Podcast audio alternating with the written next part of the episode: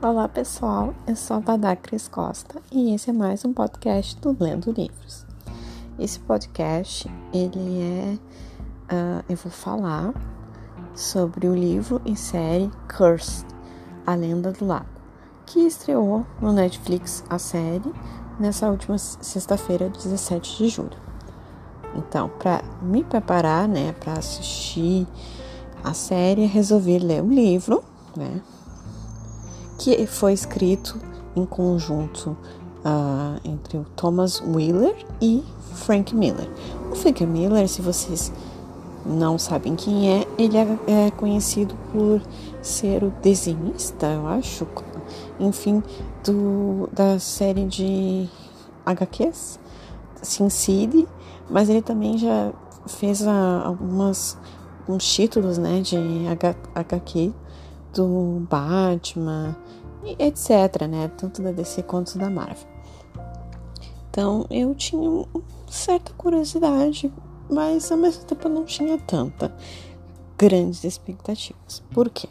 Bom, porque Cursed ele já vendia a série, porque o livro fiquei sabendo por causa da série, como uma inovação, né, da famosa história do rei Arthur da espada, enfim.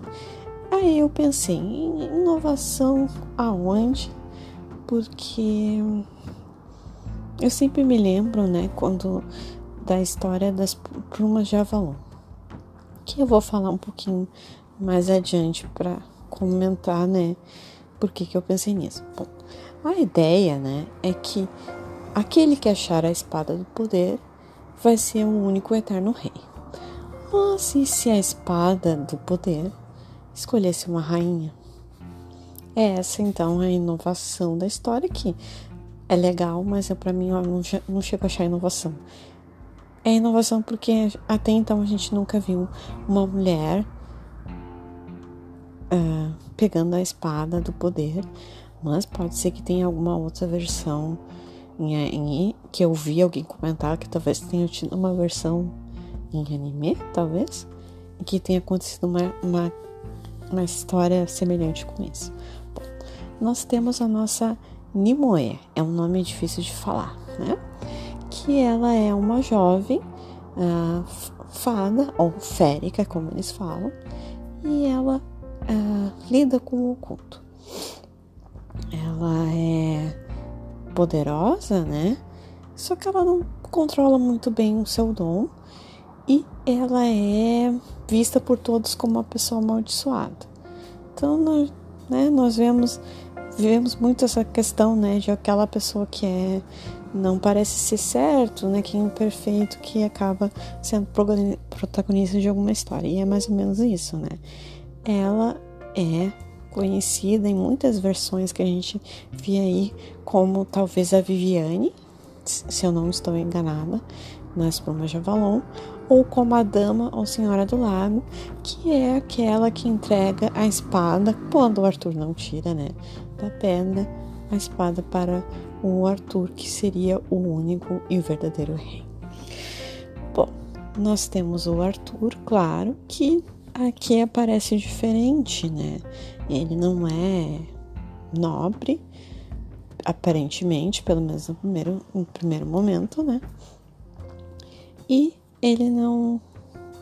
Enfim, ele não é príncipe, né? Uh, pelo que a gente vê, ele tem. Uh, ele é bem modesto, simples, humilde, né? E ele até anda com pessoas, más companhias. E tem a irmã dele, a Morgana, que a gente conhece a Morgana e a gente fica com o pé atrás. Nas Plumas de Avalon até então foi a única versão da Morgana que eu vi ela mais humana, mas geralmente a Morgana é a vilã. Aparentemente, nessa versão, ela não é. Ah, no, no livro, a princípio, são pessoas brancas, mas na série, a Nimue ela é interpretada pela atriz que fez a Hannah né, no, na série do uh, ah, 13 Reasons Why. uh, e ela, eu achei que até que ela é uma boa atriz e ela ficou bem no papel. E já o Arthur e a Morgana são negros, que eu acho que não afeta nada a história. Ficou interessante. Nunca pensei que colocaria negros para fazer o Arthur e, e, a Morgana, mas não mudou em nada. Uh, nós temos o Merlin, né, que é sem poder. Ele não é tão velho aparentemente, mas ele é velho, né, de idade, tem 700, mais, sei lá quantos anos. Uh, eu gostei do ator que fez o Merlin na série. Ele é irmão, né? Do palhaço do It, acho que é um dos papéis mais conhecidos dele, né? E tem um outro irmão dele também, que agora me fugiu quem é, e o pai dele também é ator, então são todos muito talentosos, e eu gostei muito dele. O Merlin não tem poder, eu já falei isso. E o rei né, que o Merlin ele fica junto, né, é o Uther. Hoje, em algumas versões a gente vê, geralmente ele costuma ser o pai, pelo menos em Plumajavan, do Arthur. E mais lá pra frente, não vou dizer quem é, nós temos o Guinevere e a Lancelot. Mas o grande vilão dessa história, né, os grandes vilões, uh, seriam os paladinos vermelhos. Gente, eu tenho um pavor deles. Eles fazem tanta, tanta maldade em nome da igreja, em nome de Deus. Então, todo aquele povo uh, férico, povo que tem asas, os persas, uh, presas, melhor falando, um monte de gente que é diferente, a igreja persegue. E o que mais me indigna durante a leitura da obra é que o rei não faz nada. O rei praticamente deixa, ele só age lá no final da história, mas enfim, isso me deixou muito irritada porque uh, tinha muitas pessoas ali que diziam fazer o bem pela igreja, né, por Deus, mas era muita maldade. Então, há certos momentos em que a gente entende o que acontece em certas situações. E, e é claro que a história tem que começar, né? E é um momento em que a Morgana, ou melhor, Morgana, a Nimue, ela pensa em fugir de casa, né? Junto com uma amiga, na verdade ela pensa em fugir sozinha, acaba não dando certo, ela conhece Arthur, né? E no fim eles acabam voltando para casa. Quando eles por causa de uma coisa que ela fez, né? Eles perseguem ela por ela ser uma bruxa. E é aí que, que ela consegue se esconder junto com Arthur e a amiga. Mas os paladinos seguem em diante e atacam o vilarejo dela. Então todos morrem quando ela chega lá. Então, ao pouco sobrevive, inclusive ela. E ela consegue, ela vê a mãe, a mãe está muito mal e a mãe dela diz antes de morrer para entregar a espada para Merlin. Melhor, entregar um embrulho, né, que a gente descobre depois que é a espada. Bom, a Morgana fica assim, né? A Morgana Nimue fica assim, mas ela resolve seguir a mãe, né?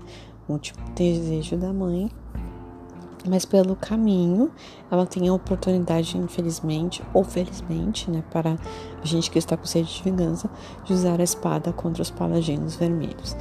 Então a espada dá um certo poder e ela meio que vai controlando a mente da pessoa. Então a espada ela é boa ou não? A espada controla a Nimue ou a Nimue que controla a espada? Tem toda essa questão. Bom, em questão assim da tanto do livro, o livro até não senti tanto, mas quando eu estava assistindo a série, eu estava pensando em um certo momento, quando já mais meio adiante, que vai acontecendo diversas situações em que até ela acaba, a Nimue vira rainha férica, né? Enfim, ela até senta no trono, que infelizmente eu comecei a me lembrar da versão da série, né? Não dos livros, claro, mas a versão louca da nossa querida Dany de Guerra dos Tronos. Então, eu sinceramente fiquei meio assim. E eu só me dei conta quando eu tava assistindo a série, porque quando eu tava lendo o livro eu não percebi isso. Mas que ela. Havia momentos em que eu achava que ela estava perdendo a razão por causa da espada.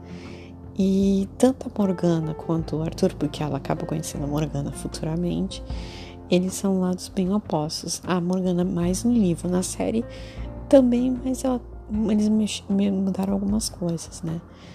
No, na, no livro ela é muito temos que fazer isso, temos que fazer aquilo. Já o Arthur, ele é um pouco mais cauteloso, até covarde. Ele mesmo sabe disso. Então, assim, há momentos assim que eu achei. Quando eu tava lendo o livro, que me deixou muito indignada. Eu achava que o livro podia ser, ser bem mais grosso. Eu li em e-book, então eu não sei quantas páginas tem. Eu não tenho ideia. No e-book que eu li, ele tinha em torno de 400 páginas, 400 e pouquinhas páginas. E é, mas e-book, né, é diferente de livro em papel, então não sei. Para mim podia ser volume único. É isso que me deixou indignada. Ficou em aberto. Ficou em aberto lá a história e quando ele estava ficando interessante.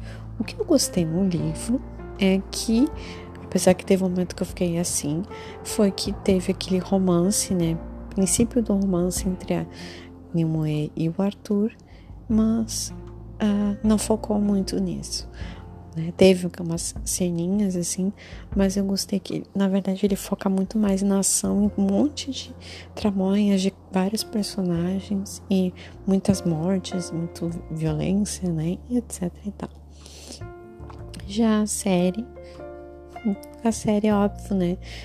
O capítulo 3, o episódio 3, eu para mim podia apagar certos momentos, porque eu fiquei com muita raiva do Arthur. Se vocês assistiram o episódio 3, talvez vocês não sintam isso, mas é porque eu li o livro e eu fiquei muito indignado com o que aconteceu no episódio 3. Bom, enfim. Mas, no geral, é, uh, ele, a história ainda vai continuar. Me pareceu que não tem nada confirmado. Talvez eles tenham escrito é, publicado e eu não tô sabendo. Mas a versão. E para mim, eu queria que continuasse e terminasse. Eu queria que fosse um volume único. Então isso me deixou um pouco irritada, né? Porque a história estava começando a ficar mais interessante. No geral, né, como eu falei, falar das plumas de Avalon, né? Uh, é que as plumas de Avalon, claro, não tinha aquela questão da espada, como eu falei, né? Ela focava muito nas mulheres e isso era muito interessante. Por isso que eu gosto muito das plumas de Avalon, porque a gente nunca viu as mulheres terem na história do Arthur, da Távola Redonda, tanto destaque.